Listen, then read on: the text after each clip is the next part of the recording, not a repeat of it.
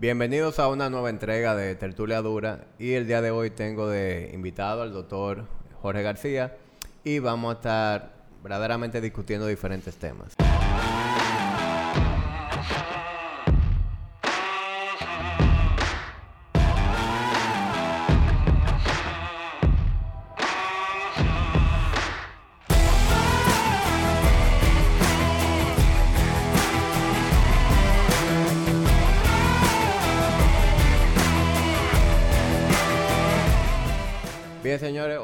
Invitado al doctor Jorge García, quien realmente, además de, mi doctor, es un, buen amigo. Eh, tenemos ya muchos años de amistad.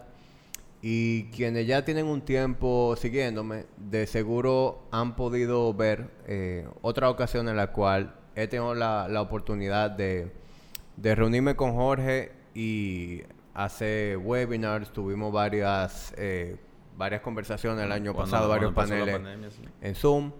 Eh, muchas de esas conversaciones están en mi canal de YouTube, o sea que si no la han visto pueden ir y, y checarse ese, ese contenido. De todas maneras, es primera vez que, te tengo aquí en el podcast. Y, y, como siempre, eh, pienso que hoy podemos desarrollar eh, diferentes temas. La verdad es que tengo una cantidad enorme de cosas que quisiera discutir contigo, pero tú sabes que siempre que tú y yo empezamos a hablar de un tema, también se empiezan en otro. derivando muchas cosas. O sea que, eh, aunque tenga un framework, la verdad es que yo quiero que esto fluya de la manera más natural posible. Y tú sabes que a mí, más que el doctor García, me gusta tener a Jorge en el podcast. O sea que de eso se trata. Eh, Jorge, en, en, el episodio pasado del podcast, eh, que fue un episodio que grabé yo solo y le compartí a la gente eh, mis pensamientos acerca de los carbohidratos en la dieta. Incluso hablé sobre algo que me enseñaste tú, que es el factor OMA.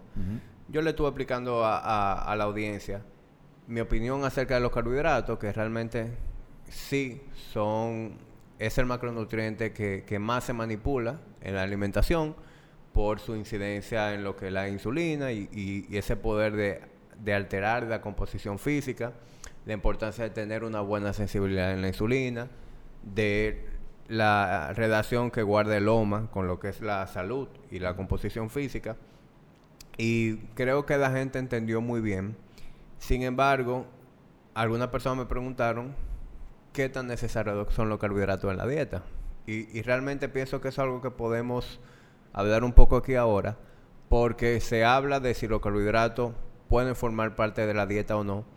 Y a lo mejor hay personas que entienden que la decisión de comer carbohidratos es únicamente preferencia, que no quiero dejar de comer ron, no quiero dejar de comer víveres, una que otra cosa.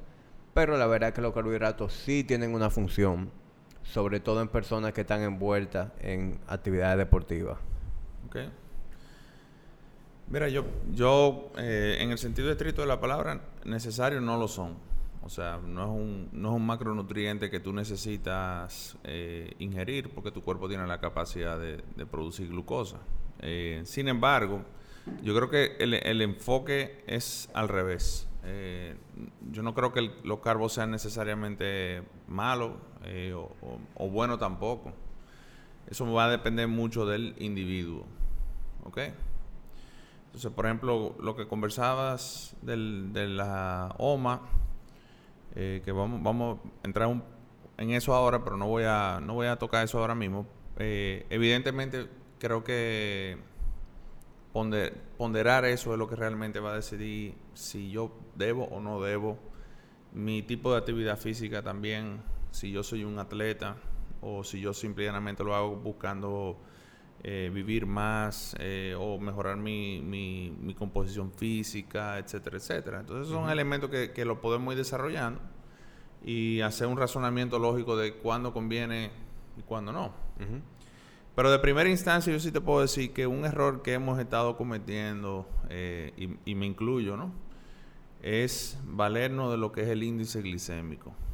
O sea, porque que el índice glicémico, para que los que no, no saben, era como una manera de nosotros clasificar los carbohidratos en, relación a su impacto. O sea, eh, yo predí, eh, una, una, forma de predecir qué tanto me va a subir la glicemia eh, posterior a la ingesta de X carbohidratos.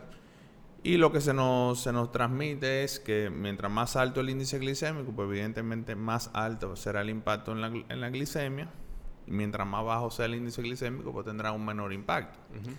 El problema de, esa, de, de, utilizar ese método como herramienta de elegir cuál sí, cuál no, cuál yo considero saludable, cuál considero no saludable, es que empezando con que el valor predictivo es malísimo. No llega a un 50 o 60%. Eso es casi como tirar una moneda hacia arriba. O sea, yo antes decía, bueno, si yo como esto, que, eh, por ejemplo, yo vi un caso de, de un paciente que le daban 100 gramos de arroz blanco. Y eso estaba supuesto a dispararle la glicemia en, base al valor del índice, ¿no? Del índice glicémico del arroz. Y eso no fue así. Entonces tú pudieras cuestionar que, número uno, el método no, no es bueno o la otra interrogante que, que uno se hace es, no, no hay una variedad, una variabilidad en la respuesta del individuo. O sea, 100 gramos de arroz me va a hacer lo mismo a mí que a ti. Claro. Entonces, yo creo que es, que, es peligroso utilizar esa herramienta. Creo que no es correcto. Eh, y creo que todo el mundo debería utilizar lo que tú mencionaste anteriormente, lo del OMA. O sea, es yo creo que enfocarme menos, enfocarnos menos en la glucosa y enfocarnos más en la insulina. Y, otra cosa, tú me corriges si me equivoco, es que ese valor del índice glicémico es considerando que yo voy a comer únicamente ese carbohidrato. Bueno, claro. A la hora de, tener una comida compuesta, en donde está ese carbohidrato, pero en la misma comida yo tengo fibra, en la misma comida yo tengo una fuente proteica, pues la respuesta insulínica va a ser diferente también. Bueno, pero, pero ahí no, no, podemos mezclar respuesta insulínica y, y, respuesta de glucosa. O sea, por ejemplo, eh, agregar eh, fibra o proteínas y grasa a tu, a tu dieta sí va a tener un impacto en tu, lo que será tu respuesta hormonal. O sea, eh, sí, a eso que me refiero. A eso sí, estoy 100% de acuerdo contigo, pero el índice glicémico no va a variar porque es, es una característica que se ponderó eh, por ejemplo, los que tienen el índice glicémico más bajo generalmente son los fibrosos, lo que le llamamos carbohidratos fibrosos. Pero hasta eso también tiene una cierta variabilidad que puede variar entre personas. 20 y 30 puntos en una, entre personas. Eh, y excelente eh, punto el que mencionas, porque por ejemplo, hay una respuesta hormonal sumamente diferente a si yo como proteína y carbohidrato, carbohidrato y, grasa, o proteína y grasa. Son cosas totalmente eh, diferentes lo que va a pasar en el individuo en el momento eh, inmediato y, en las horas siguientes, posterior a la ingesta de los alimentos. Ok. Entonces, eh, tú decías que por eso tú entiendes que el OMA es un mejor parámetro. Sí, porque volvemos un paso hacia atrás de nuevo. Todo el mundo se ha enfocado en la glucosa. Entonces, antes de que la glucosa, eh, por ejemplo, ¿quién tiene problema del azúcar? Supuestamente. Eh, el que tiene más de 125, 135 de, miligramos sobre decilitro de glicemia en ayunas.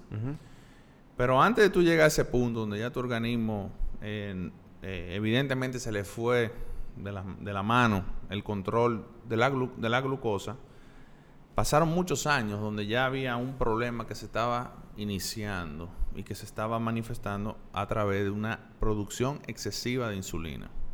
yo, yo, siempre le digo a mi paciente, a mí me da igual eh, la glicemia que tú presentes, por supuesto, eh, no, no, no, me tomen literal, o sea, hay casos que, que ya está tan lejos que ni modo, ¿no?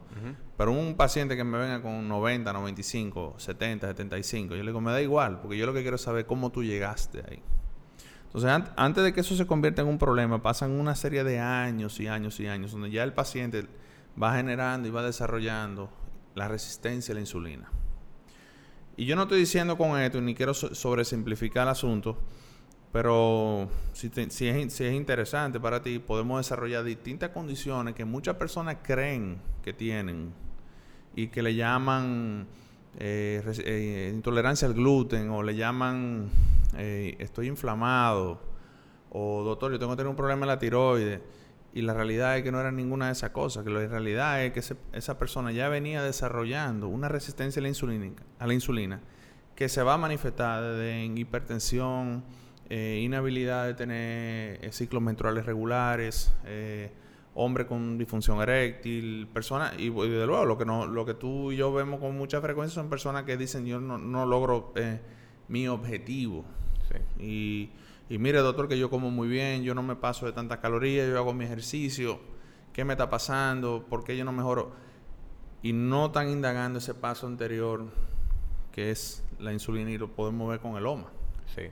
incluso tú y yo estuvimos hablando de eso la semana pasada, en, en cómo eh, condiciones que antes se le atribuían a, otros factores en la dieta o de estilo de vida, eh, a medida que vamos avanzando, pues se hace evidente la incidencia de la insulina en eso. Es decir, casi todas las enfermedades modernas eh, son producto de una dieta muy alta en carbohidratos y de personas que no tienen algún tipo de insulino resistencia. Yo, bueno, de nuevo vamos a verlo al revés. Eh, por ejemplo, yo no pienso que el carbohidrato es el culpable, ¿entiendes? Lo que pasa es es una analogía que yo pongo bastante sencilla, es que usted no le echa combustible al vehículo que usted no maneja. Y, y, si, y si, si, usted tiene el carro parqueado en la marquesina, nadie le, echa eh, gasolina al punto que se rebosa. Sin embargo, esa es la actitud y la tendencia de, todos. de la manera en que la, gente come. Correcto. Entonces, eh, aunque yo no, no le doy tanta importancia al, al consumo calórico per se, llegará un momento donde tú tienes que analizar eso y, no, es lo mismo comete 5.000 calorías de, de, azúcares refinados o carbohidratos muy simples que comete 5.000 calorías de proteína y grasa. La respuesta hormonal jamás en la vida va a ser similar. Y eso no quiere y yo no quiero decir con esto que tú no te puedes desarrollar problemas. Eh, o sea, que tú, te, tú, tú, tú, estás exento de problemas porque tú sacaste los carbohidratos de tu vida. Eso tampoco es así. Claro. Tú, me ibas a decir que si te permitía desarrollar de ideas de, lo que tú me decías sobre personas que piensan que tienen problemas de inflamación, que tienen problemas de tiroides. Eh, ¿A dónde tú ibas con eso? Ok. Eh, bueno, cuando llegamos aquí estábamos hablando de, una persona que tú querías, que lo estaba relajando, que necesitaba una ayudita con testosterona para aumentar eh, para aumentar de peso. Eh, o de masa muscular. Eso eh, me, dio risa y, a la vez es algo que yo comúnmente veo. Por ejemplo, eh, cada día yo veo más y más personas. Yo le llamo joven todavía, menos de 40 es joven, ¿verdad? Eso depende de quién se lo pregunte. No, eso depende de la edad de uno. Y por supuesto, yo cada día voy aumentando mi... ese umbral. el umbral que yo considero joven. Eh, pero eh, muchas personas van quejándose de, no logro, vamos a hablar del, individuo que quiere mejorar, eh, aumentar masa muscular, que por lo general son los hombres. Yo no logro aumentar masa muscular, estoy entrenando, veo que él tiene un programa bastante bien diseñado, que está comiendo bastante bien. el individuo viene diciéndome, mira, yo tengo poco apetito sexual, eh, no aumento mi masa muscular como yo quiero, siento que no tengo fuerza, que no me recupero, y una serie de cosas así que, que todo el mundo de una vez apunta hacia la testosterona como el elemento eh, culpable, ¿no? Y, y, no es que yo quiero ahora echarle solo toda la insulina tampoco, pero analiza este escenario, por ejemplo, para tú para tú crecer eh, o desarrollar tejido muscular, ya sea en cualquiera de sus formas de hipertrofia, que puede ser eh, la sarcoplásmica, que es la de puro volumen, ese tejido no contráctil, que es el típico del fisiculturismo, y la, y la miofibrilar, que es la, que aquellos individuos que hacen como más actividad de fuerza. De fuerza, explosividad. Y, lo, y los híbridos, ¿verdad? Que en general casi todo el mundo cae ahí en ese punto medio, ¿no? Pero ¿cómo va a, el tejido muscular, cómo va a crecer si no, si no entra el nutriente hacia adentro? ¿Y quién es el único responsable de abrir la llave para que puedan entrar los nutrientes? La insulina. El paso uno que yo creo que todo el mundo debe ser, chequeese eso. Chequeese cómo va esa respuesta insulínica suya en relación a su glicemia. El OMA es un buen parámetro. El OMA no dio un resultado muy eh, preciso, todavía estamos como medio dudosos, podemos una, una curva de insulina. Vamos a ver cómo reaccionas cuando yo te doy una carguita de, glucosa, a ver cómo reacciona tu insulina. Y ahí pudiéramos, ahí pudiéramos encontrar una respuesta. Entonces, en un segundo plano, un individuo donde ya tú sí lo encuentras eso, tú vas a notar también otro grupo de personas que, que te van, que estoy seguro que tú has escuchado muchas veces esto. Te dicen, coño viejo, yo hago la dieta perfecta, de lunes a viernes. Y no puede ser que yo me mate en el gimnasio, que yo como bien, me voy de fin de semana y me como un par de vainitas, me doy mi trago y llego con 15 libras más el lunes. Tú lo has escuchado muchas veces, ¿verdad? Todos los lunes. Y yo estoy seguro que tú estás alto de explicarle, no, eso es agua, eso, es materia fecal, agua, desechos, bla, bla, bla, bla, bla. bla. Ahí todo el mundo empieza a echarle la culpa al pobre sodio, cuando no es él el culpable. Ahí volvemos de nuevo con la insulina. La insulina, no solamente el, trabajo de la insulina es bajar la, glucosa, la insulina también afecta literalmente todos nuestros órganos. Entonces, a nivel del riñón, cuando tú tienes exceso de insulina, ¿qué es lo que pasa en aquel individuo ya resistente a la insulina, que come muy bien durante la semana y va a llegar el fin de semana se harta de, todo. Entonces sí, claro, hay sodio. Tiene un, es verdad que el sodio participa, hay más sodio de lo normal en su dieta, pero en un riñón completamente funcional, en un riñón que, que no tenga ningún tipo de patología, eso no debe ser un problema para él, él lo elimina todo sin ningún tipo de dificultad. Entonces, ¿qué es lo que está pasando? Ese individuo disparó una cantidad astronómica de insulina fuera de lo normal a, niveles excesivamente elevados como consecuencia de la resistencia que ya tiene y a nivel del riñón, el riñón no puede eliminar el sodio porque la insulina tiene un efecto eh, mineral o corticoide que en español quiere decir que te pone a retener sal. En el individuo normal, cuando hay una ingesta excesiva de sal, la, se baja la producción de aldosterona, que es la hormona que hace que tú retengas la, sal, y la orina. Pero el que tiene insulina resistencia, evidentemente no puede hacer eso. Era como ya íbamos descartando que no es que tú eres intolerante al dorito que te comiste en este fin de semana, ni al gluten, ni es que tú tienes un problema de la, de la flora bacteriana de tu estómago, porque ahora todo el mundo necesita un, un, probiótico de la NASA. Eh, ahora todo el mundo tiene una sensibilidad al gluten, ahora todo el mundo, eh, o sea, tú lo sabes. Pues. Sí. Pero, pero, aunque tú y yo lo hemos hablado, es bueno que la gente escuche tu opinión sobre eso. Y, los hay, o sea, sí, los hay, hay. muchas personas con problemas. Sí, claro, los hay. pero yo, tengo problemas con la lactosa. Pero yo, por ejemplo, yo en, en mí mismo, y eso es un tema que tú y yo hemos conversado muchas veces, en mí mismo y, lo, y, trato, de verdad que lo hago y, me mantengo firme a eso. Con mi paciente yo hago lo mismo. A mí no me gusta el despilfarro de dinero. Eh, o sea, ¿por qué?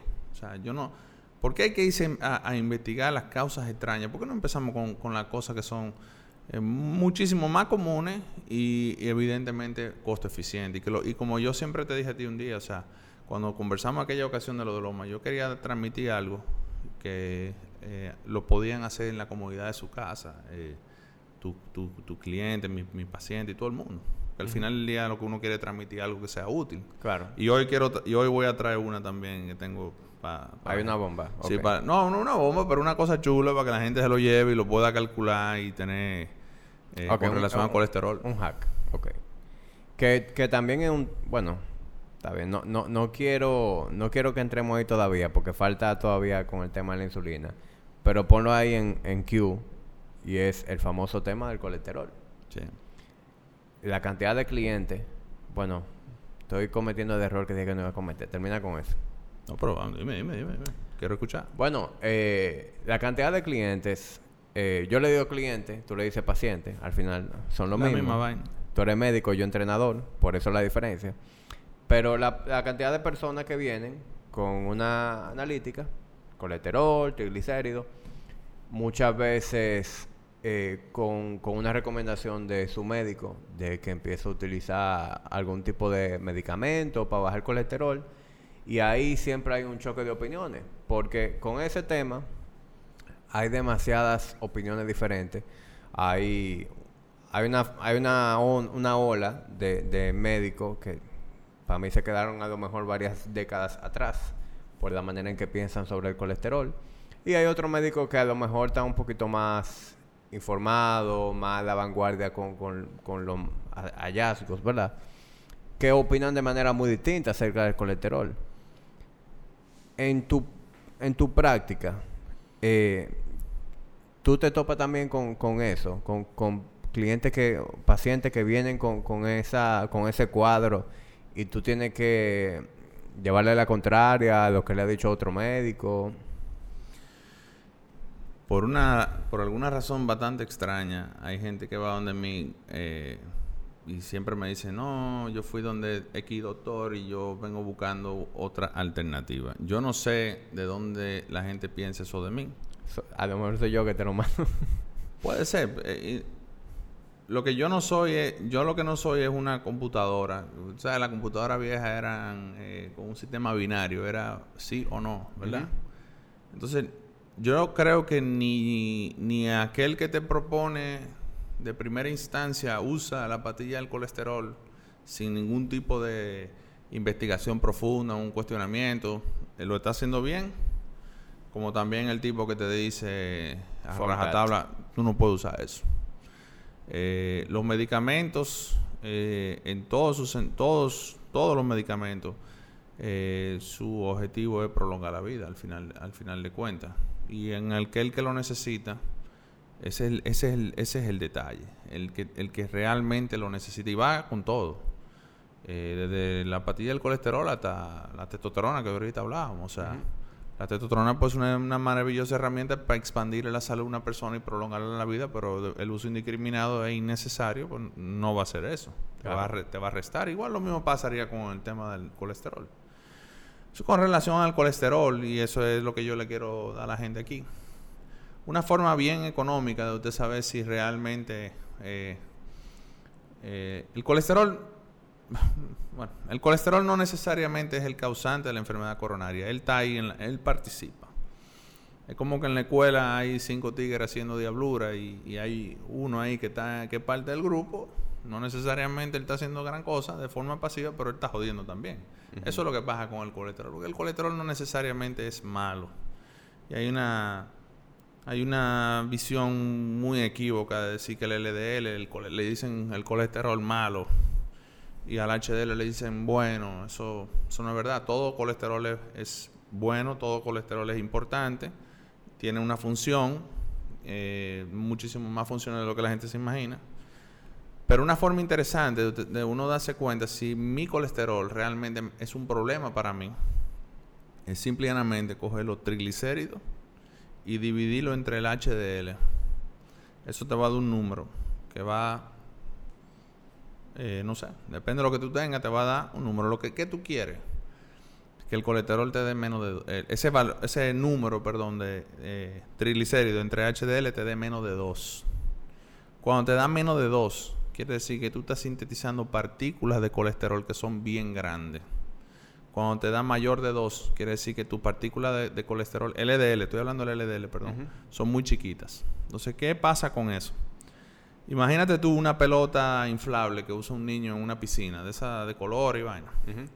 Tú la tiras al agua, esa, esa, pelota no se hunde. Esa pelota se queda en la superficie y rueda. Si sopla una brisa, se la, lleva, se la va llevando, ¿no? Por eso es lo que tú quieres que pase con tu colesterol. Tú quieres partículas de LDL bien grandes que no se puedan eh, pegar ni, ni entrar a la, a la, arteria. Sin embargo, las partículas pequeñas de colesterol, del LDL, es como una pelota de golf que tú la dejas caer en el agua, se hunde. Entonces, eso mismo ocurre en tu, en tu vaso sanguíneo, en tus arterias. ese colesterol pequeño penetra la parte interna y ahí empiezan a venir una serie de células que se lo comen, se llaman macrófagos, que se lo comen. Eh, el término histológico en microscopio le dicen células de eh, espuma, en inglés foam cells. Y ahí es que empieza todo ese proceso de calcificación de la arteria. Entonces es una forma que, que que te, ayuda eh, y que cualquiera la pueda hacer en su, en, su, en su casa. Si a todo el mundo le piden un perfil lipídico completo cada vez que va al médico y todo el mundo puede simplemente dividirlo entre dos, entre esos dos valores y ver lo que le da. Y ahí tú sabes si realmente tú calificas o no para el uso eh, de medicamentos o no. Es una buena manera. Okay, Ahora, ojo con esto. Las estatinas hacen, te bajan el colesterol total, pero te, te, te van llevando a sintetizar partículas pequeñas. Un detalle interesante eso el medicamento que fue diseñado para evitar eh, eh, que se te oxide y se te pegue el colesterol, eh, hace que, sean partículas más propensas a pegarse de la arteria. Hay mucha data científica que lo valida, lo que acabo de decir. Entonces, en tu práctica, ¿cuándo tú consideras realmente el uso de, estatinas? Evidentemente, tú, tú, vas a estudiar al paciente con su, número uno, sus antecedentes heredofamiliares. O sea, un red flag para mí es que el tipo me diga, papá tuvo un infarto a los 45 50 años. Eh, tú indagas un poquito y si papá no era un tipo eh, que usaba droga o fumaba tres cajetillas al día, era alcohólico, como que ese paciente amerita un poco más de investigación. ¿eh? o si el paciente es un simple un charlatán. Mira, es lo que yo siempre he dicho, una frase tuya, hay más de un camino para llegar a la romana, nunca se me olvida esa frase. Eh, cualquier camino está bien, o sea, lo que te haga a ti sentirte eh, a gusto, o sea, porque por ejemplo yo le puedo proponer a un individuo, mira, tú tienes problema de colesterol, pero me estoy dando cuenta que tu problema es que tú tienes la insulina muy elevada, eso te está haciendo hipertenso, eso te está haciendo sintetizar partículas pequeñas, tú fumas, tú tomas alcohol, tú estás obeso, tú eres sedentario, puede ser que ese tipo le convenga más tomarse su patilla y ya, porque no creo que lo va a hacer. Pero hay otros que no, hay otros que se cuidan muchísimo y le dicen, mira, tu, tu colesterol no te baja ni te va a bajar, eh, tú te tienes que medicar. Y ese paciente es un paciente interesante porque tú le pudieras arrojar luz eh, por otra vía que no necesariamente midiendo simplemente el, el, valor total de un colesterol. Claro. O sea, yo no tengo una respuesta... Eh, para todo el mundo, depende de, la individualidad del paciente. a ti, por ejemplo, si tú me llegaras con un colesterol elevado, eh, yo sé que contigo yo puedo descartar y agotar todos los recursos que yo puedo tener eh, sin medicación. Porque yo sé que tú eres un individuo muy disciplinado, atlético, de bajo riesgo. No es lo mismo. voy a cooperar con, y, que, y, aparte de eso, que eres un individuo de por sí de bajo riesgo. No es lo mismo un tipo que, que porque te llegan a la consulta y te dicen, yo, yo de luna bien hago ejercicio como bien y los fines de semana vuelo cocaína. Coño, ese tigre yo lo voy a medicar. ¿Me entiendes? Claro. Pero realmente, yo creo que ambos estamos de acuerdo en que el hecho de que una persona tenga un colesterol total por encima de 200 no quiere decir que esa persona tiene que medicarse. Yo no creo que un, yo no creo que un colesterol de 200 eh, es difícil que un hombre, sobre todo un hombre, lo pueda obtener de forma natural es bastante difícil. Ahora, a mí me, yo considero un factor de riesgo coronario la, la glicación, o sea, la resistencia a la insulina, eh, la, glucosa, la hemoglobina glicosilada, muchísimo más importante que un colesterol total. Mucho más importante, sin lugar a dudas. La enfermedad coronaria para mí es una enfermedad de la glicación, no del colesterol. El colesterol es como parte de la, ecuación, evidentemente, pero el, que te lleva al problema es el exceso de insulina en, el endotelio. ¿Por qué? Porque la insulina hace que el endotelio se ponga grueso. O sea, el endotelio es el vaso sanguíneo, la arteria se engruesa, que se ponga rígida, porque no la deja producir óxido nítrico. Y, como te dije ahorita, te ponen a sintetizar partículas pequeñas de colesterol que penetran a la célula, llegan los macrófagos, las células que te mencioné que se lo comen, pero la insulina activa una cascada inflamatoria donde manda a buscar más células eh, macrófagos para, el área. Entonces es la insulina el, principal elemento que tú deberías de monitorizar en un paciente con una dislipidemia. Y además, ¿quién es que manda al hígado a producir colesterol? la insulina. La insulina es la que activa la, la, enzima HMG-CoA, que es la que te pone a producir colesterol. Tú quieres dejar de producir colesterol, baja su insulina. Y la forma más sencilla de bajar la insulina es no comer carbohidratos. Claro. Y de la mano con eso, yo no sé por qué, sabiendo eso, siendo una información de tan fácil acceso y, con un argumento tan fuerte, ¿por qué todavía hay una serie de médicos que cuando se topan con un paciente con ese, con ese cuadro, su recomendación inmediata es no me coma huevo, no me coma carne roja, bájame el consumo de colesterol en la dieta. Mira, yo... Hay, hay cosas en la vida que yo no opino, porque yo no sé de ellas. O sea, por ejemplo, si tú te pusieras a hablar conmigo ahora mismo de, de construcción, de una viga, una vaina, yo me quedo callado. Pero no, no, un cardiólogo no tiene por qué saber de nutrición. Para ponerte una idea. No, no, no, ¿Por qué tiene que saber? No se lo enseñaron en la, en la universidad. Eso no es verdad. Y, y, y, desde luego que seguro que hay, deben haber muchos que sí saben. Eh, hay que ver también eh, si esas personas se han actualizado, se han seguido, porque pues, la cosas van cambiando con el tiempo. Eh, inclusive, en, mi humilde opinión, el manejo de la dislipidemia ni siquiera debe, debería ser del cardiólogo, porque es verdad que, que se tapa el corazón y por eso le cayó en mano al cardiólogo, pero yo pienso que eso deberían de manejarlo los endocrinólogos, que sí saben de esas cosas. Esa es mi opinión. Usted no sabe de una cosa, no, no, se mete en eso. Y, ahora que tú dices eso, realmente eso es un punto muy importante. Y, quienes están escuchando, eh, que, que, le presten atención especial a eso. Sin quitar de reconocimiento ni mérito a los médicos, porque todos los, todos los médicos se fajaron a estudiar y se fajaron a echar página a la izquierda, tienen muchísimos años de experiencia en su especialidad. Y mucha gente asume que por el simple hecho de que una persona es médico, su opinión sobre todo. cualquier cosa es una autoridad, no fulanito médico. El que sabe de verdad, el que sabe de verdad es el, es el investigador. El que el tipo que escribió el libro que nosotros no leímos, ¿entiendes? Es el que sabe lo que está haciendo, el estadista que hoy se, hoy se sabe que han manipulado muchísimas, que lo han reconocido, que han manipulado mucha data. Eh, el tema del colesterol es un tema que ha sonado mucho de forma controversial. Eh, pero el médico es un consumidor de data igual que, que todo el mundo. Lo que pasa es que conoce los procesos fisiológicos y, y, fisiopatológicos y tiene quizá un cierto grado de entendimiento mayor. Hay médicos que sí se han dedicado a la investigación, que esos son gente que, hay que siempre hay que prestarle atención a ellos. La experiencia también, eso siempre vale mucho, pero eh, la experiencia eh, es de un área muy, muy eh, cerrada, muy limitada, porque el nivel de conocimiento que hay hoy en día, eh, no solamente la cantidad, sino el volumen y el ritmo que vamos recibiendo conocimiento nuevo es eh, humanamente imposible que un médico pudiera acaparar ni siquiera el, el 20, el 30%, eso es, eso es humanamente imposible. Por eso cada quien se dedica a alguna área y eso es lo que yo veo mal. Eh, porque si tú le preguntas a un cardiólogo intervencionista, que es el tipo que te pone los stents eh, ese tipo es proestatina al 100%, ciegamente, porque lo que está viendo es pelota de colesterol ahí adentro.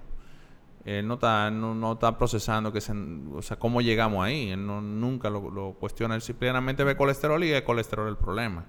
Pero eso no es verdad. Eso es totalmente... Y el tiempo lo irá... El tiempo lo va a ir demostrando una y otra vez más. Próximamente tú verás cómo las estatinas se irán desplazando. Y curiosamente ese medicamento ya se asocia a diabetes. Y yo creo que el problema del colesterol boli, te repito, es un problema de, insulina y de glucosa. Eh, sobre todo la resistencia a la insulina. Y darte un medicamento que lo que hace es que te baja el colesterol, pero no está resolviendo el problema de base, que es un problema de glicación, adivina en qué termina, en diabetes. Bueno, la verdad es que eso que tú acabas de decir, hay que, hay que sacar un highlight de esta parte y compartirlo y hacer que la gente le llegue esa información porque uno habla de esto. Pero no, pero no se puede menospreciar a nadie, ¿eh? No, o, no. o con eso, porque por ejemplo, mira, como eh, when shit hits the fan, tú quieres un, un tipo que resuelva, o sea, eh, los, los, cardiólogos intervencionistas son personas eh, con un entrenamiento muy útil en la sociedad. Son personas, si a ti se te tapa el corazón o a tu papá se le tapa el corazón, tú... tú, a él de que yo voy a querer, claramente. Tú, tú, tú, lo quieres, el tipo de cerca, tú no, tú no quieres un tigre que te va a teorizar. Pero todo el mundo, lo que, lo que yo trato de, de, de promover, insisto en eso, es que uno, nadie tiene la verdad absoluta y que debe ser un esfuerzo en conjunto entre todos. ¿Entiendes? Ustedes juegan un rol también importantísimo en la prevención y, en la prevención y reversión de enfermedades también, indudablemente, y que eso se traduce, se traduce a calidad de vida y obviamente en algunos casos a más años de vida. O sea, cada quien juega su rol y nadie debería de darle la espalda a nadie. Sea, al contrario, deberíamos de consensuar y, ser más abiertos el uno con el otro. Yo te repito, yo no me opongo a, tajantemente a, ninguna, a una intervención u a otra. O sea, cada caso se debe de ver de manera individual. Y, yo creo que eso pasa en todo. Porque, en, mi campo, que es el fitness, pasa lo mismo. bueno, yo, yo, yo, yo tengo una amiga que es cliente tuya, que ella me dice que ella no puede hacer squats. Sí. Eh, que el ortopeda le dijo que ella no puede hacer squats. ya, ya sabemos de quién estaba hablando. bueno, yo me imagino que sí, pero yo me pregunto o sea, ¿qué es la, queja mía eh, en, sentido general? A mí hay que explicarme por qué. O sea, si yo me siento ahora mismo, pues si tengo un problema de rodilla, yo, yo voy donde mi ortopeda, eh, el doctor Héctor López, y, Pero Héctor me explica a mí, mi vaina. Claro. Y, y yo no sé de esa vaina, ¿eh? Yo no soy... Yo soy médico, pero yo no sé de esa vaina. Yo puedo coger el ritmo rápido y leo, investigo y llego a una conclusión más rápido porque me puedo orientar más rápido porque tengo cierto conocimiento, pero yo no, yo no sé de eso.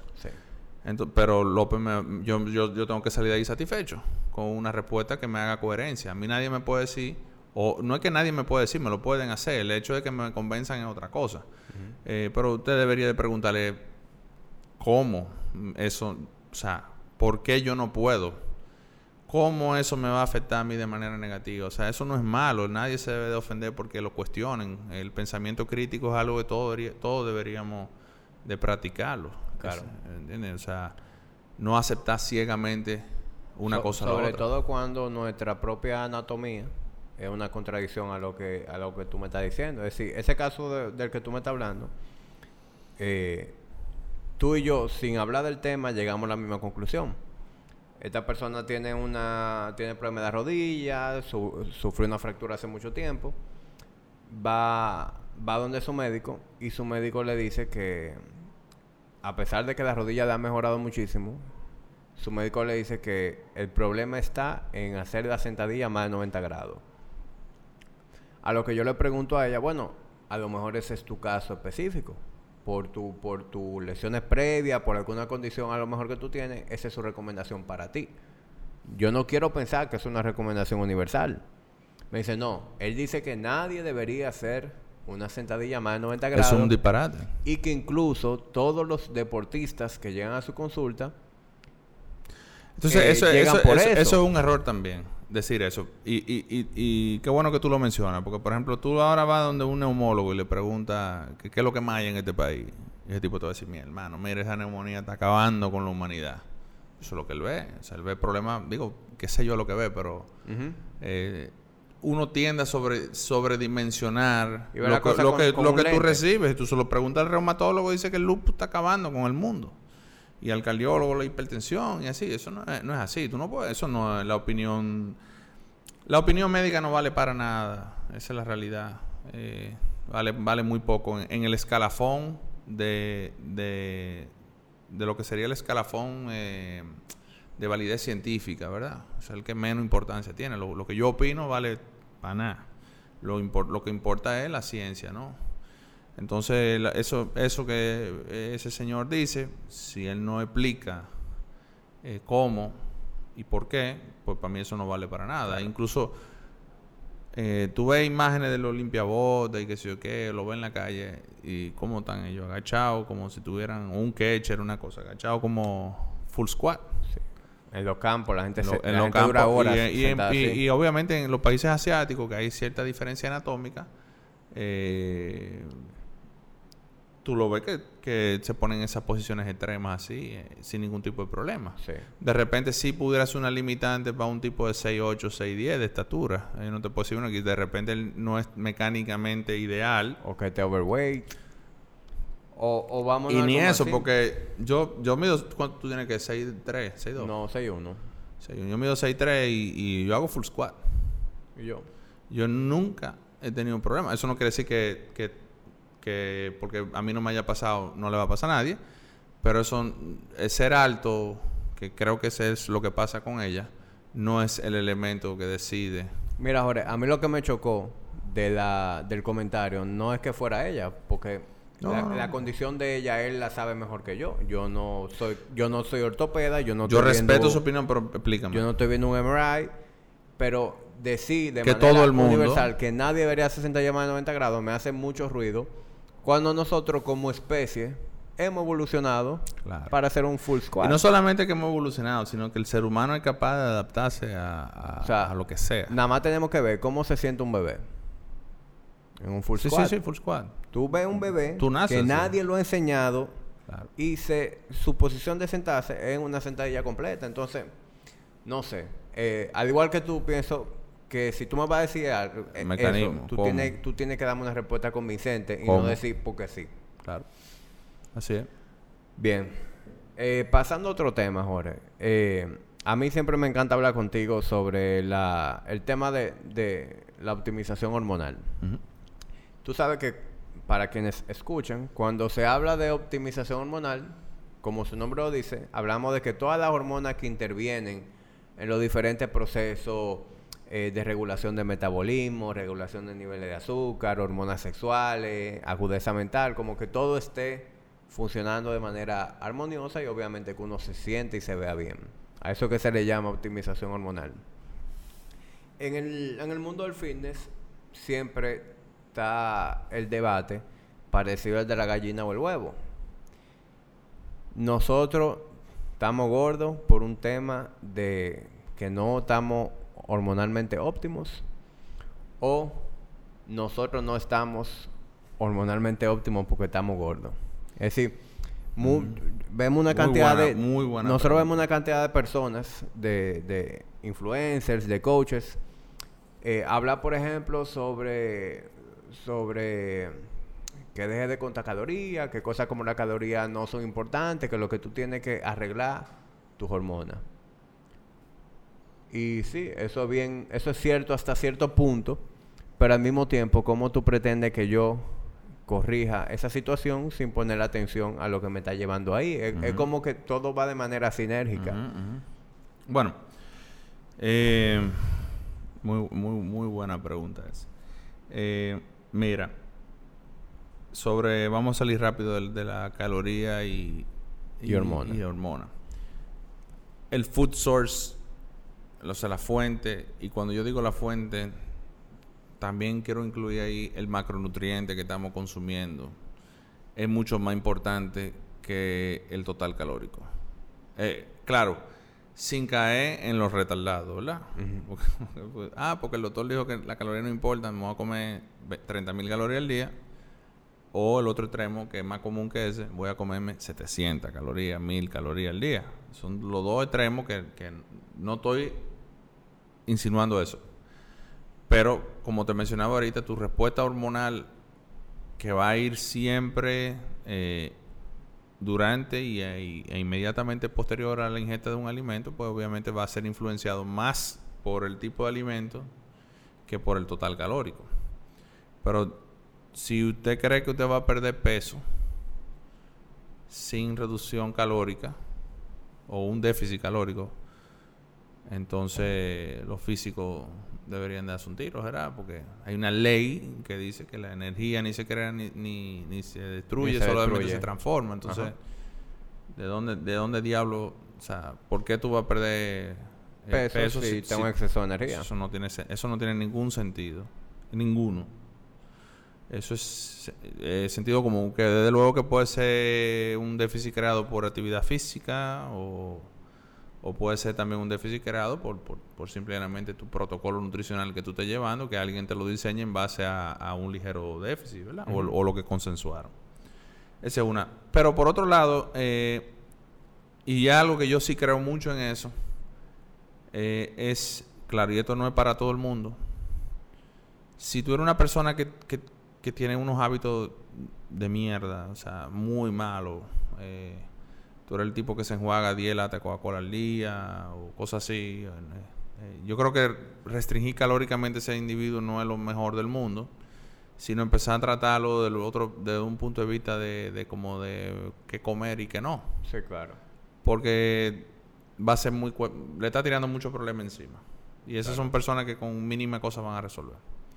No es mentira que aquel individuo que logra resolver eh, algunos parámetros hormonales que sí influyen en lo que es el apetito, eh, controlar eso a través de, comidas que, tienen una respuesta insulínica menor, que tienen eh, un proceso digestivo mucho más lento, pues esos individuos van a, por inercia, van a ir comiendo menos, porque el apetito se le va estabilizando. O sea que eso también, eso es como lo que te digo ahorita, nadie tiene una verdad absoluta. Eso, eso que promueven esas coaches, pues no está mal, eh, pero para una población eh, X, eso no va a aplicar a todo el mundo. Por ejemplo, yo te digo eso a ti, tú no vas para ningún lado, pues ya tú estás mucho más lejos de ese, de ese nivel, ¿entiendes? O sea, y eso obviamente ponderando simplemente salud, no, aquí nadie está ponderando eh, rendimiento atlético, mejoría de composición física, porque comer no procesado, comer lo ideal, comer lo mejor, te va a llevar a un punto. Pero la mayoría de los físicos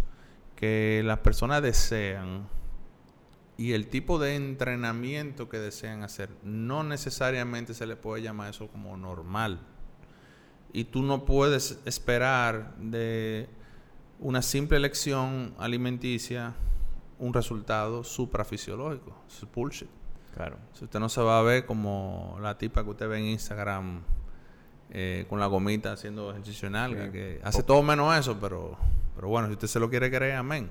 Eso no va a pasar, ¿entiendes? O sea, hay que ser realista en cuáles son mis objetivos. Si tú quieres vivir más años, bien, ah, muy bien. Pero siempre va, va a tener que haber un control calórico energético si tú quieres un resultado que va más allá de lo normal. se puede decir que una persona que, logre tener una buena condición física a través de la vía correcta, porque hay muchas maneras de la cual tú te puedes ver bien. Hay gente que hace dieta extrema, entrenan de manera eh, eh, sin ningún tipo de estructura, manejando a lo mejor intensidades por encima Eso solamente lo puede hacer una persona que se está ayudando con hormonas exógenas. Otra cosa, personas que están usando fármacos, que están usando solamente ellos. sustancias como T3, clenbuterol. solamente ellos. Una persona que logre verse bien a través de esa estrategia, obviamente para mí no es una persona que disfruta de salud, al revés, una bomba de eh, eh, tiempo. el problema es que eh, mucha gente entiende que, que el que hay una relación inversa entre el porcentaje de grasa y el conocimiento. Mientras más cuadritos tú tienes, más tú sabes. Y eso es una cosa bastante eh, ilógica, ¿no? O sea, eh, eso lo hemos hablado varias veces tú y yo. Eh, generalmente esas son las personas que tienen una imagen mucho más comercial, que andan sin camisa, enseñándose y toda esa vaina. Y dan una serie de consejos que son insostenible y que te van a conducir a, mediano y a largo plazo a una situación de desequilibrio hormonal que se pudiera manifestar en mil formas, o sea, desde hasta de cuadro hasta de depresión, eh, hipertensión arterial, diabetes, etcétera, etcétera, etcétera. Porque tú puedes tener un exceso de cortisol por una un sobreentrenamiento y una muy pobre ingesta calórica ah, muy prolongada y eso te hace, eh, te va a dar tu problema de de tiroides, te va a dar tu problema de, de tu sistema reproductivo, te va a dar tu problema de insulina, te va a dar una serie de cosas. O sea, el que hace eso se pone lo que el cuerpo va a dejar de producir por el déficit tan grosero. Porque el cuerpo se protege. Y obviamente eso tiene sus secuelas. Puede, puede tenerla como puede que no la tenga.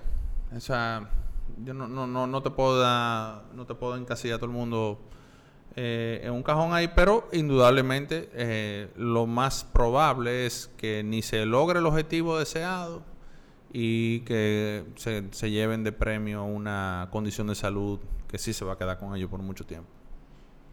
Bien, lo que te va a preguntar antes de eso era, una persona que, que logre tener una buena condición física a través de la vía que se recomienda, sí. de un buen estilo de vida, nutrición, un programa de entrenamiento adecuado, se puede decir que esa persona sí se deduce automáticamente que disfruta de un buen perfil hormonal. Tú no puedes tener eh, ni salud ni un buen físico en cualquier sentido de la palabra eh, sin una salud endocrina adecuada. O sea que sí. Sí, es que eso es mandatorio.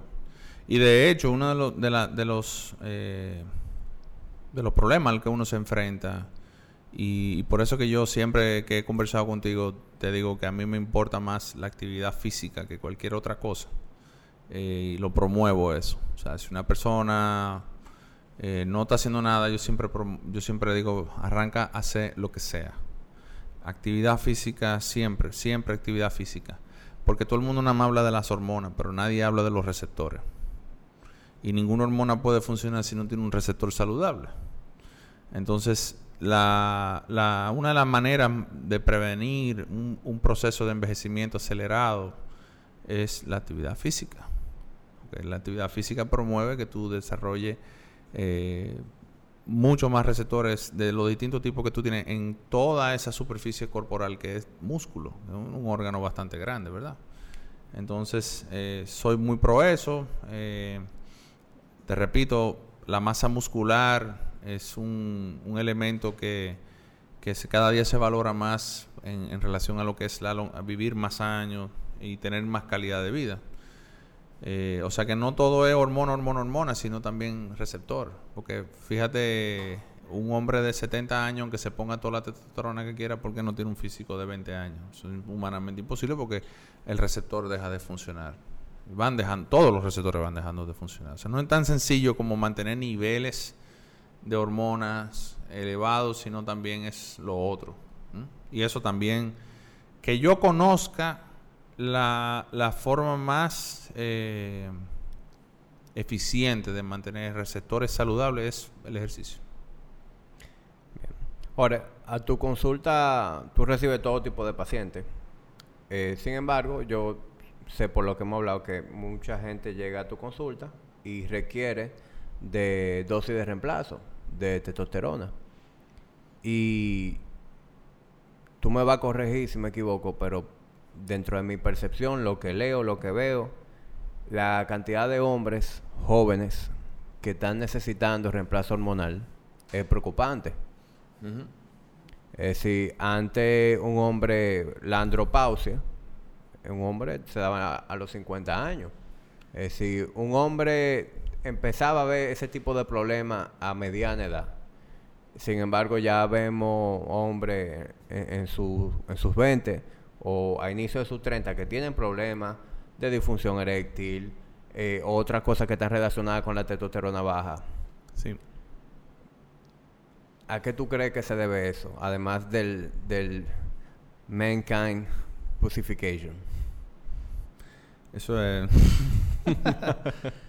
Eh, mira, la, la, la, gran mayoría de los pacientes que yo recibo, eh, no sé si algunos se, habrán ido eh, molestos o algo, pero yo, I don't jump the gun, yo no le pongo testosterona a, literalmente a todo el mundo. Eh, si tengo pacientes que se la, por desde luego que se la pongo, pero yo siempre, siempre, siempre descarto otras potenciales causas que también dan esos síntomas de lo que sería un supuesto hipogonadismo. Lo más común que yo veo es en hombres con testosterona baja, hombres jóvenes con testosterona baja, con folículo estimulante y leutinizante normal, eh, es que tienen exceso de estrógeno. Y casi siempre también tienen exceso de insulina. Entonces esos son dos parámetros que yo trato siempre de investigarlos y, y, evidentemente eh, controlarlos porque automáticamente se logra un incremento en la testosterona libre del paciente. Y, y tú dirás, ¿qué carajo tiene que ver la insulina y qué carajo tiene que ver los estrógenos? O sea, hay una, hay una relación muy, muy directa entre insulino resistencia, eh, aún sin una manifestación de problema de glucosa, y hiperestrogenismo, e en, en el hombre. Contrario, curiosamente, a lo que ocurre en la mujer. En la mujer, el exceso de insulina a nivel de ovario bloquea la, aromatasa, que es la hormona que hace que produzcan estrógeno. Por eso tú ves las mujeres con, síndrome de, ovario poliquístico, te van a presentar exceso de andrógenos y muy poco eh, estradiol. Entonces te van a tener una inversión de la FSH y LH. Pero el problema es raíz y fíjate que, que los ginecólogos le dan casi siempre metformina, que es un insulino sensibilizante y generalmente mejoran con ejercicio, metformina, pérdida de peso, mejoran muchísimo y algunas llegan a regularizar hasta su ciclo menstrual. Y volviendo al hombre, cuando tú tienes ese escenario, tú controlas la insulina, que, a nosotros nos pasa al revés. lamentablemente no corremos con esa suerte de que exceso de insulina nos sube las testos, lo que hace que no la baja. Tú controlas la, la, insulina, tú también controlas los estrógenos y automáticamente tú vas a ver al poco tiempo FSH, LH subiendo y testosterona también subiendo. O sea, eso, eso es inequívoco. Ya. Pero por supuesto que sí hay casos. Ya Tú, tú, hablaste de manera abundante sobre la insulina. Ya todo el que viene escuchando esta hora sabe por qué la gente tiene la insulina. Yo, yo, yo quiero como que, como que se metan en el que, que hay que hay, hay que investigar eso. Es, rápido, es económico. Eh, primero descarta eso, descarta tus malos hábitos. Porque acuérdate que los estrógenos, hay muchos tipos de estrógenos. Y, pero no son no, no, solamente eres tú que produces estrógeno, tú también ingieres del, del ambiente, depende de lo que tú comas hay alimentos que son muy ricos en estrógeno. Inclusive, y esto se lo digo a los, y perdona por el término, los hombres pussy que comen poco, hay un fenómeno que se llama eh, ginecomastia por refeed, eh, no, sé cómo se llama en español esa mierda. Ese hábito de como poco y me harto después, eso te dispara los estrógenos por la misma mierda, la insulina otra vez para arriba. Obviamente en niños desnutridos es mucho más marcado lo que te estoy explicando ahora mismo, pero ese por ahí debe de haber alguien que está oyendo esto que sabe cuando se da a sus alturas los fines de semana le duele el pezón el lunes o el martes. Y es, por eso, o sea, también tú tienes que pensar en qué tú estás haciendo. Estos tigres que se embarran de crema, estos tigres que se... Que, eh, yo uso perfume y yo sé que me estoy jodiendo con eso, pero el perfume también tiene... Eh, eh, el champú, todos esos productos de belleza. Todo lo cosmético. O sea, también esas son cosas que tú puedes hacer y ayudarte para eso. Y no nos olvidemos de una forma sumamente económica de bajar estrógeno, que es eh, consumir fibra. Y obviamente... la grasa corporal. La aromatasa está presente en el tejido graso, como tú acabas de mencionar, y obviamente perder grasa eh, va a ayudar enormemente en eso. Pero en nuestro hígado va produciendo a través de los años más y más y más. Es un proceso normal del envejecimiento. Entonces tú tienes que hacer todo lo que tú puedas para ayudarte en, cuanto a eso.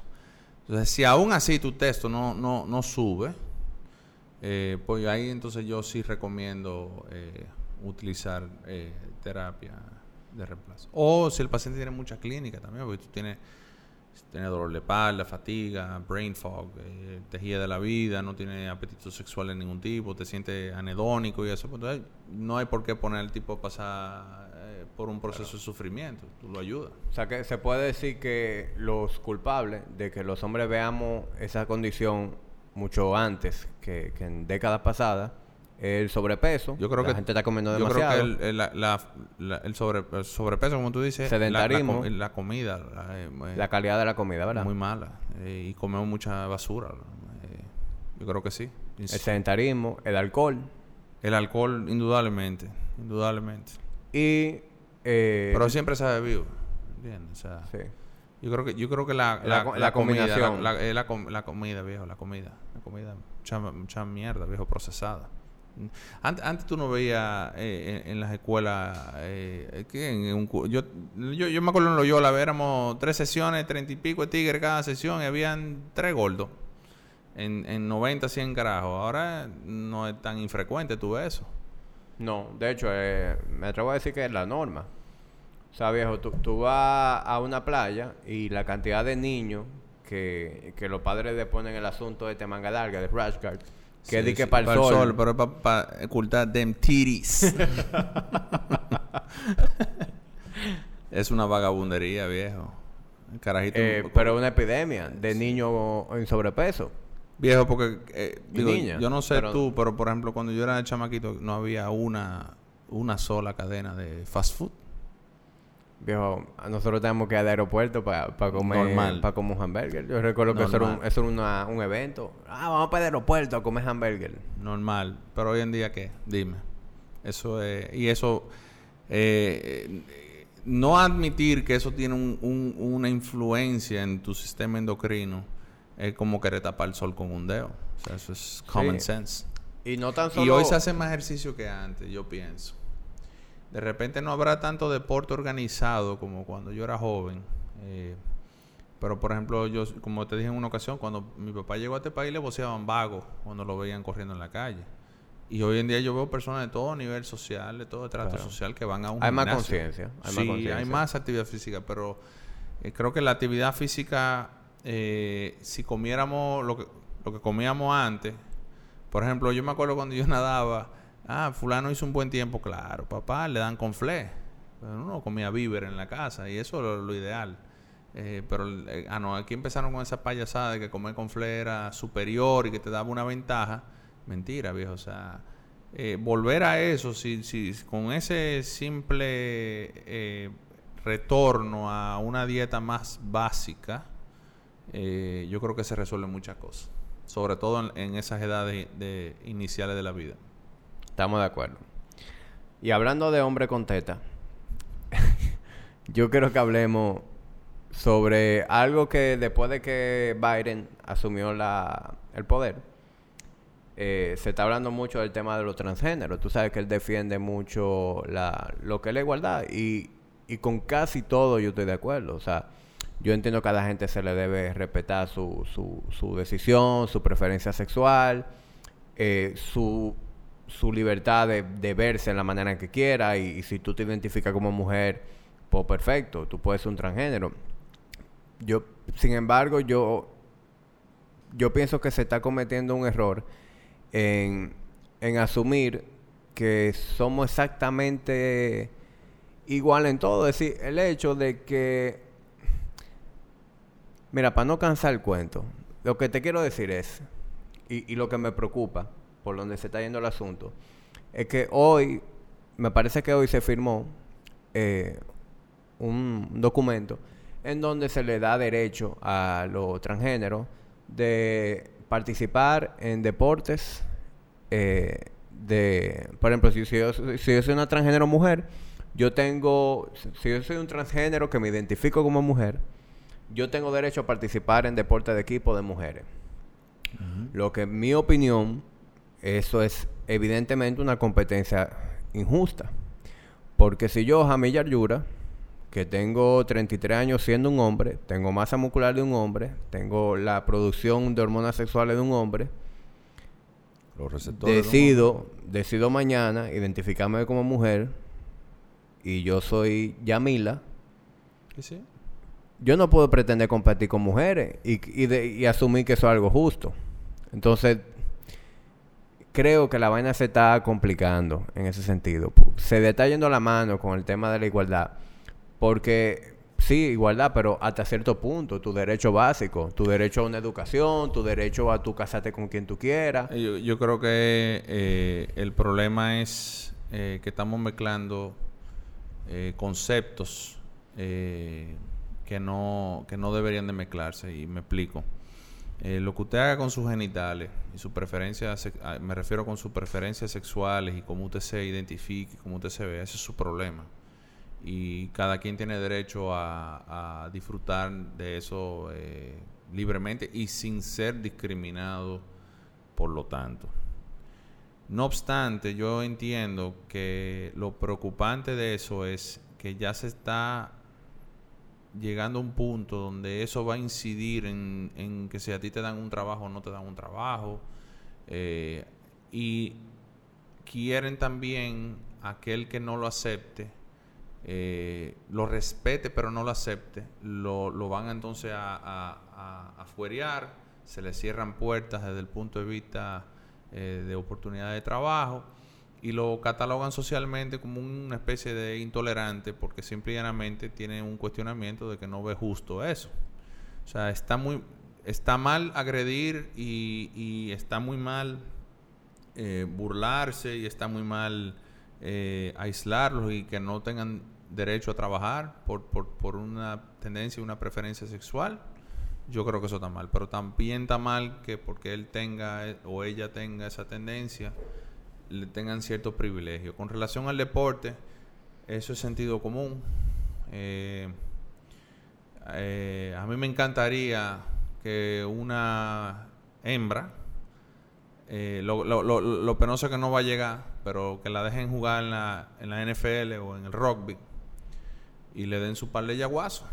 Y ahí vamos a entender. Porque es que somos iguales en derecho, pero no somos iguales anatómica, embriológica, física, fisiológicamente. No somos ni nunca vamos a ser iguales. Y con relación al presidente Biden, eh, creo que más que todo eso a mí me preocupa esa persona que nombró eh, como segunda o tercera persona en, el escalafón de importancia en lo que es el, lo que sería salud pública de los Estados Unidos. Y te, te, voy a explicar por qué eso me llama la atención. Eh, los psicólogos, los psiquiatras utilizan un manual que se llama DCM. Y tú te fijas en el DCM3, la homosexualidad era vista como una patología que tampoco estoy diciendo que eso está bien. Lo que estoy diciendo es que en esa ocasión, en esa época, se veía como una patología y, algunos de esos infelices los sometieron a, tratamientos de, psiquiátricos de para quitarle la, que, eso es una barbaridad.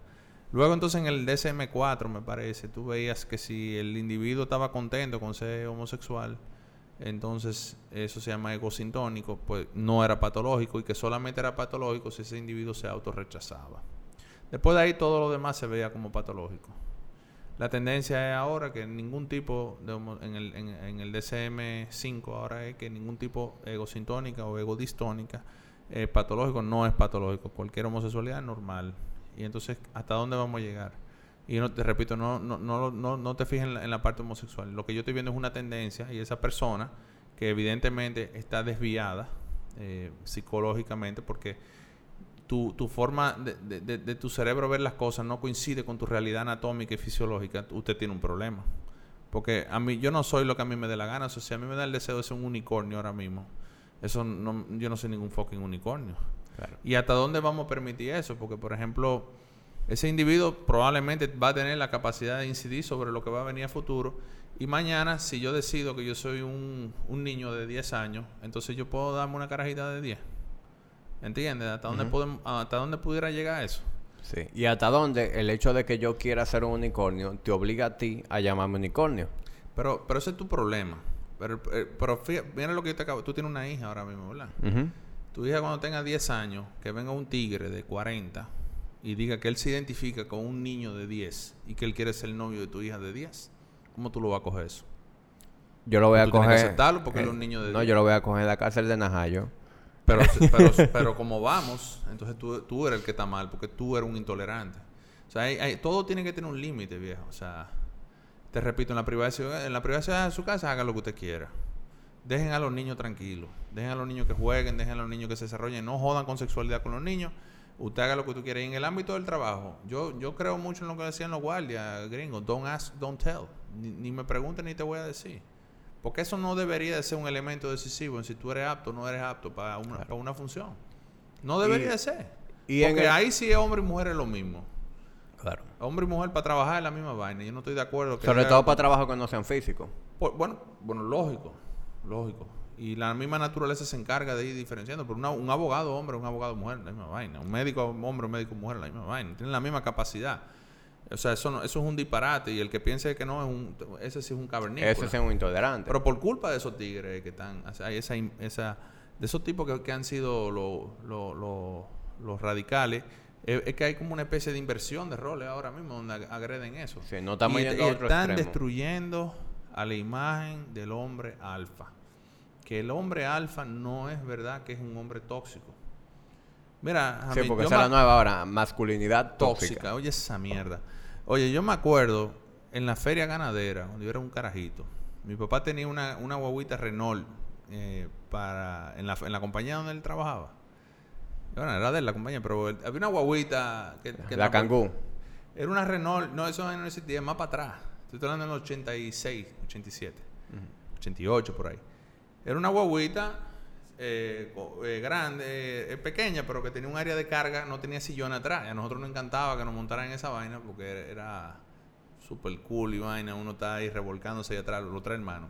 Y se soltó en la feria ganadera un toro de esos, lo que tiene la pelota, cebú creo que se llaman.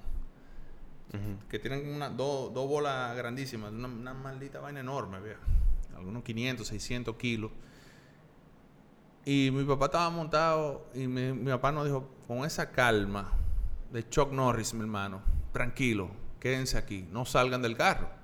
Probablemente mi papá se estaba cagando. Pero mi papá se tiró un alpha move. O sea, mi papá nos no, no transmitió a nosotros paz y tranquilidad. Y mi papá tenía su pistola, una pistola no le hace ni coquilla, y no la sacó tampoco, pero una- no le hace ni coquilla un toro de ese tamaño, al menos que se lo dé un- en el ojo o algo así. Y, y el animal le dio a la, a la guagua, y la, y la, oye, la levantó así, claro, cayó de una vez, pero yo en todo momento ese hombre se mantuvo centrado. Y eso es alfa para mí. Entonces ahora eso se critica. Ahora eso se ataca. Ese tipo lo único que hizo fue transmitirnos la seguridad. Yo sentía que mi papá era invencible. Y esa seguridad que, que brinda un hombre que se supone que es la cabeza del hogar, mi papá nunca maltrató a mi mamá, ni a mi hermana, ni a mí, ni a ninguno. No era un tipo que no daba golpes ni nada por el estilo, pero era el macho de la casa. Eso es ser macho. Y esa imagen la quieren destruir ahora como y le quieren dar una connotación negativa como si es algo tóxico. Sí. Preocupante eso. Y Pero yo te digo, inviten a esas mujeres que se creen hombres a jugar rugby o a jugar fútbol americano. Y se va a acabar rápido eso. hay que ver dónde eso va a parar. Pero la verdad es que se, se está generando una situación bastante... O viceversa. Un tigre que se meta a jugar fútbol con las mujeres. Del primer tackle de un tigre de 330, 340, un centro, que le dé a una mujer jugando fútbol americano, se va a acabar esa, esa vaina. Le va, le va a romper todo. Es que no, no somos iguales físicamente. Ahí sí no. Sí. Yo creo que la manera más objetiva, si fuéramos ya a permitir que, que cada quien transgénero, el sexo que se- sea que se identifique, compite en disciplina deportiva, sería cromosoma versus cromosoma. Y ya. Y lo Yo creo que eso sería la manera más los objetiva. baños. ¿Lo? Los baños.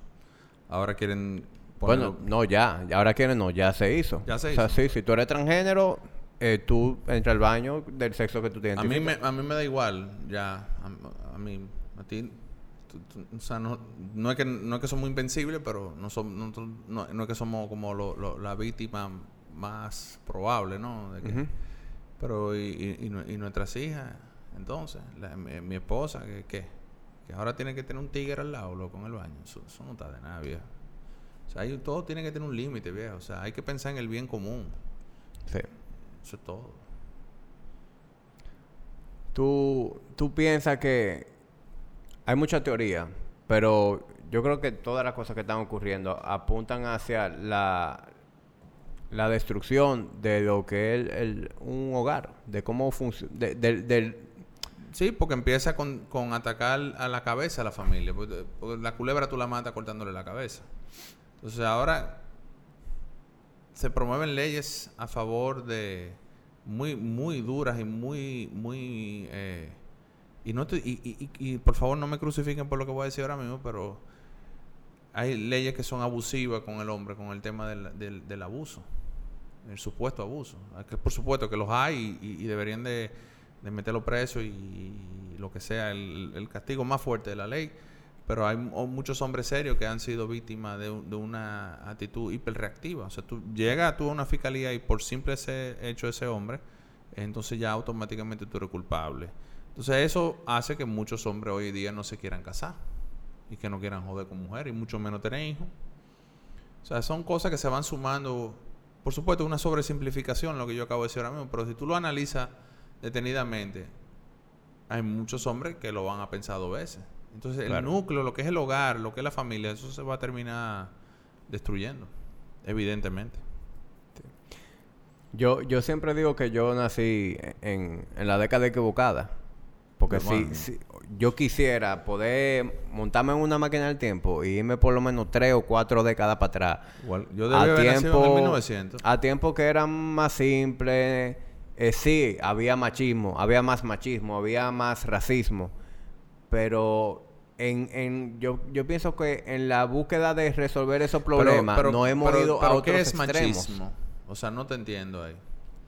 Porque, por ejemplo, machismo... Bueno, para mí, ¿qué machismo? Que, que la mujer no tenga derecho al voto, que la Ah, no, mujer no tenga derecho a una misma No, posición, eso- que gane menos dinero. O sea, es eh, esas son, ese es el tipo de cosas que yo considero Pero yo nunca vi mal. Por ejemplo, el otro día vi una entrevista que le hicieron a Sean Connery Tú sabes que tú empiezas en YouTube viendo videos de... Yo creo que la vi esa misma. De, de X y termina viendo algo totalmente random. Eh, y vi un video de Sean Connery y dije, oye, ese video lo, hubiesen... Ese tipo hubiese dicho eso hoy en día. No, y no, no hace otra película. Y lo crucifican, ahí mismo. Pero si tú lo analizas detenidamente, lo que le dicen, no te he equivocado. Porque él dice, mi mujer puede trabajar si ella quiere. Pero ¿y para qué? Yo soy el proveedor de mi casa. Mi mujer y yo no tenemos que estar encima, ella tiene sus propios intereses y yo tengo los míos. Yo respeto sus opiniones, ella respeta la mía. Y cuando yo, como yo no trabajo, no estoy todo el tiempo en la casa, cuando llego a mi casa ella se tiene que dedicar a mí. Lo que te iba a decir es que ahora mismo también, producto de, todo esto que venimos conversando, hay personas que se hacen eh, imagen eh, o, o- o- o agarran la bandera de cualquier causa eh, porque saben que van a ganar apoyo. Y, y lo veo, por ejemplo, con, con influencers. Yo veo un influencer de fitness que yo conozco, que yo sé que no ha pasado por, por ningún trauma Una onza de lucha en su vida. de- del otro mundo y de repente, ah, que yo tuve, mujeres por ejemplo, ah, que yo tuve un desorden alimenticio, de imagen, yo toqué fondo, que sé yo qué vaina. ¿Qué fondo? Y tuve de repente que tienen una base de seguidores y mujeres que la admiran, que, que gracias, que gracias a ti yo estoy superando esto. Y yo que conozco a la persona, que sé que es mierda lo que está hablando, me quedo viendo cómo esa persona se está saliendo con la suya. Que cargando una, poniéndose una cachucha que no le pertenece, se está ganando un fanbase, se está ganando un reconocimiento. Que es un, y anda con no un sé quién es, no sé quién es esa persona, pero Hay varias. Yo yo pienso dos veces lo que voy a decir en- y sobre todo en este país. Tú sabes la cantidad de gente en este país que, que no comen todos los días. Y tú hablando mierda de que tú tenías un desorden alimenticio. No sé cuál de los dos es, si era que no comía o que comía. eh, eh, o Eh, no, eh, que comía poco, que poco. tenía... Tú- tú- una sinvergüenza. sí, Una, una persona con poco vaina tacto. de anorexia y que sé yo qué. con poco tacto, pues indudablemente la anorexia es una condición eh, psiquiátrica importante y no la estoy tirando al suelo. Sí hay gente que, que padece de esa condición, pero sí estoy creyendo en lo que tú me estás diciendo. Como que poco tacto tiene esa persona de, y cuando aquí eso lo pudiera consumir hasta una persona que, que ha pasado hambre. Yo conozco muchos empresarios exitosos hoy en día que, que lo cuentan sin, sin avergonzarse de eso, que pasaron hambre cuando, cuando jóvenes. ¿Y cómo, cómo cae eso? O sea, hay que pensar la cosa dos veces y da- antes de uno quejarse y hablar y, mierda. y ser genuino, viejo. O sea, yo no puedo ponerme una cachucha que no me pertenece. Ah, viejo, pero, cuando, pero ¿qué tú esperas de un país donde de que aquí yo veía muchas veces que una vaina y que Trujillo ven a ver? Digo, mira, hay que ser un maldito estúpido para decir una cosa así. O sea, y esos mismos tigres, porque yo conozco dos o tres, tú que vivían con ese coro de Trujillo ven a ver. Y yo lo veo a ellos ¿eh? quejándose de, la, cuarentena ahora. Coño, maldito gobierno, que sé yo qué. Pero, pero, pero tú eres el tigre que dice que, tú, que Trujillo ven a ver.